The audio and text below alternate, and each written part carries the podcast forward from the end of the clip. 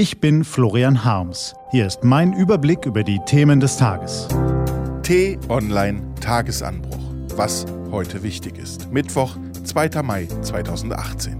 Randalierer in Paris, Datenschutz mal anders und eine schwarze Null. Gelesen von Claudius Niesen.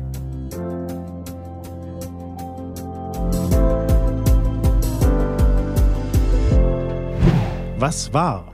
Randalierer in Paris.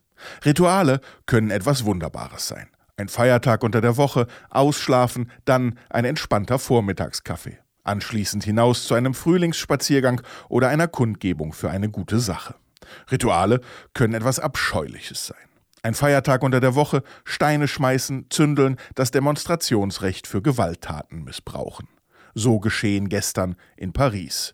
Wie so oft am 1. Mai. Integrationskurse. Keine Frage. Einerseits ist Deutsch eine schwere Sprache. Wenn man zum Beispiel sein Leben lang nur Arabisch gesprochen hat, fällt es einem sicher schwer, plötzlich der, die das auseinanderzuhalten oder unregelmäßige Verben zu konjugieren. Andererseits gilt der Spracherwerb als wichtigste Voraussetzung für eine gelingende Integration. Nur wer sich verständigen kann, hat Chancen auf Arbeit, Anschluss, sozialen Aufstieg. Vor diesem Hintergrund ist bemerkenswert, was die Frankfurter Allgemeine Zeitung herausgefunden hat. Von allen Ausländern, die hierzulande an Integrationskursen teilnehmen, scheitert jeder zweite am Deutschtest. Dabei spielen Krankheit und wohl auch der Zuschnitt der Kurse eine Rolle. Offenbar schwänzen aber auch viele Flüchtlinge die Sprachkurse. Datenschutz mal andersherum. Sie wird in diesen Tagen heiß diskutiert, die EU-Verordnung zum Schutz der Privatsphäre im Internet.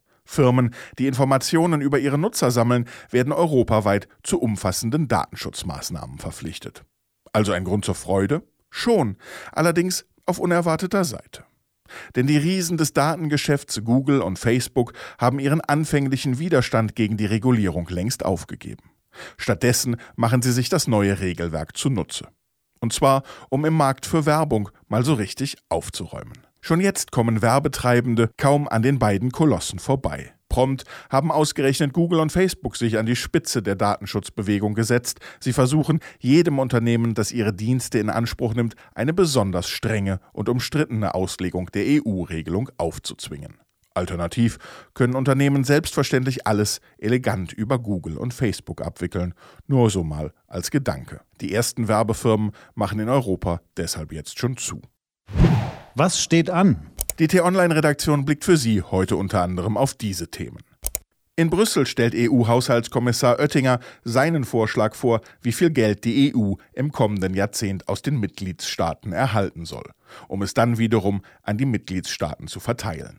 Oettingers Plan in aller Kürze, Bauern und Regionen sollen weniger Geld bekommen, aber die Staaten sollen trotzdem mehr zahlen. Und in Berlin tagt heute Morgen Merkels Kabinett, um den Bundeshaushalt für dieses und kommendes Jahr sowie den Finanzplan bis 2022 festzuzurren. Diese und andere Nachrichten, Analysen, Interviews und Kolumnen gibt's den ganzen Tag auf t-online.de. Was lesen?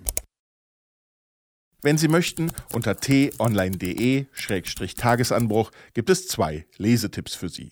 Heute geht es um die Hintergründe des Handelskonfliktes zwischen Amerika und dem Rest der Welt und darum, woran man einen rechtsradikalen Jugendlichen erkennt. Das war der T-Online-Tagesanbruch vom 2. Mai 2018.